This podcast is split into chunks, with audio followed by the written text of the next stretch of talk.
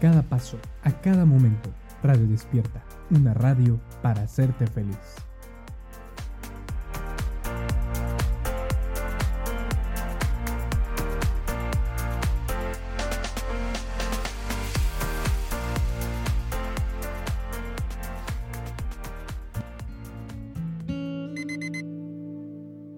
Sacia tu sed. Alimentemos el alma. Cursos de espiritualidad católica con el hermano Diego López. Comenzamos.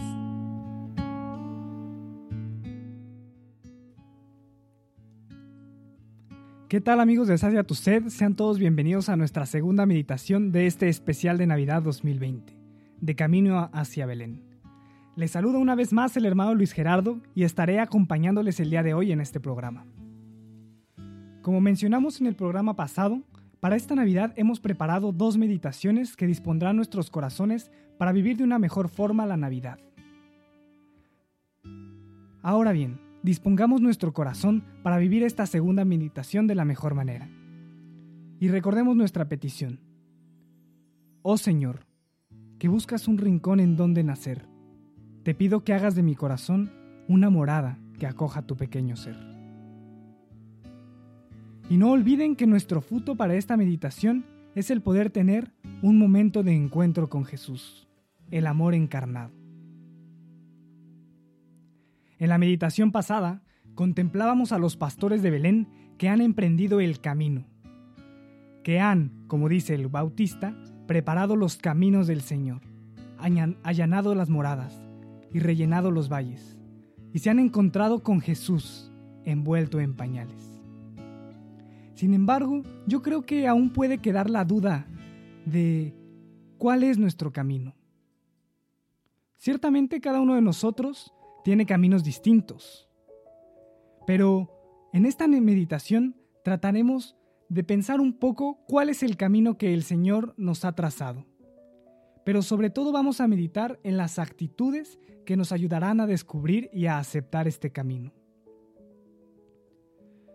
Para adentrarnos un poco más en este punto, creo que siempre es bueno mirar algunos ejemplos. Así es que para esta meditación veamos solamente tres ejemplos de personas que encontraron su camino. Y pongamos sobre todo especial atención en las actitudes que tuvieron y que les ayudaron a encontrar y a vivir su camino. Y traigo como primer ejemplo esta pregunta. ¿Cómo será esto posible? hemos contemplado la imagen de María que recibe al ángel, que teme, que no entiende y que pregunta, ¿cómo será esto posible? A veces creo que creemos que no nos hace bien preguntar. Creemos que al hacer la pregunta estamos tentando a Dios o que estamos dudando o incluso rechazando la propuesta que Él nos hace. Sin embargo, María pregunta.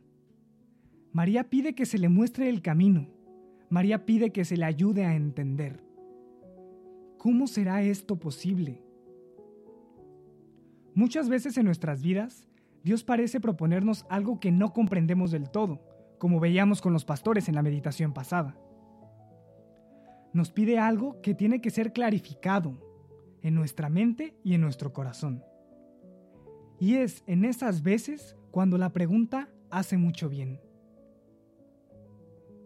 ¿Cómo será esto posible? Una pregunta humilde, en búsqueda de verdad, recibe respuesta. No obstante, hay que estar alertas, porque muchas veces nuestras preguntas pueden estar llenas de soberbia o de duda e incluso de rechazo. Yo creo que no es lo mismo un ¿cómo será posible? de María a un ¿cómo es posible? de Satanás. Preguntemos pues al Señor en esta meditación, ¿cuál es nuestro camino? ¿Cómo podemos emprenderlo? ¿Por qué nos pide lo que nos pide? ¿Qué es lo que necesitamos? Y yo creo que poco a poco el Señor nos va a ir dando la gracia de entender cuál es ese camino. Y una vez que tengamos la respuesta, podemos decir, he aquí el esclavo del Señor hágase en mí según tu palabra. Un segundo ejemplo que aparece en el Evangelio y que está muy acorde a nuestra temporada navideña, lo relata San Lucas en su capítulo tercero. Después de haberse proclamado un edicto de César Augusto, dice el evangelista, Subió también José desde Galilea, de la ciudad de Nazaret, a Judea, a la ciudad de David, que se llama Belén, por ser él de la casa y familia de David, para empadronarse con María, su esposa, que estaba encinta. Tal parece que San José había escuchado las palabras de su hijo que serían dichas 33 años después. Darle al César lo que es del César y a Dios lo que es de Dios. José era un hombre justo y por ser un hombre justo responde su camino con obediencia. Una obediencia pronta y activa que toman al niño, al burro y a la madre para irse a empadronar. Vemos que le da al César lo que le corresponde cuando se va a empadronar a Belén, y a Dios lo que es de él, cuando cuida con amor a su hijo, cuando lo lleva a presentar al templo, cuando lo salva huyendo a Egipto. Y aquí cabe la invitación que Dios nos hace esta Navidad.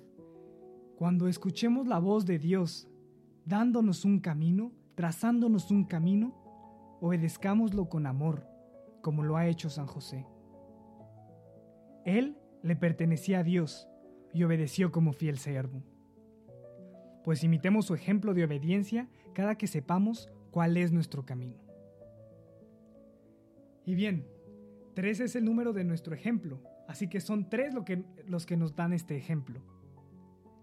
Dice San Mateo, He aquí que la estrella que habían visto en el oriente iba delante de ellos. ¿Cómo vamos a encontrar nosotros nuestro camino? Pues los Reyes Magos nos dan un ejemplo grande de perseverancia y confianza. Supieron que su camino era el de Belén. Y después de aclararlo con sus conocimientos astronómicos, con sus ilusiones, con todas las cosas que ellos intentaron entender, obedecieron y sabían lo que tenían que hacer. Estos reyes siguieron en todo momento la estrella, inclusive después de haberse encontrado con Herodes. Sigamos la estrella. Es necesario que sigamos la estrella para encontrar nuestro camino.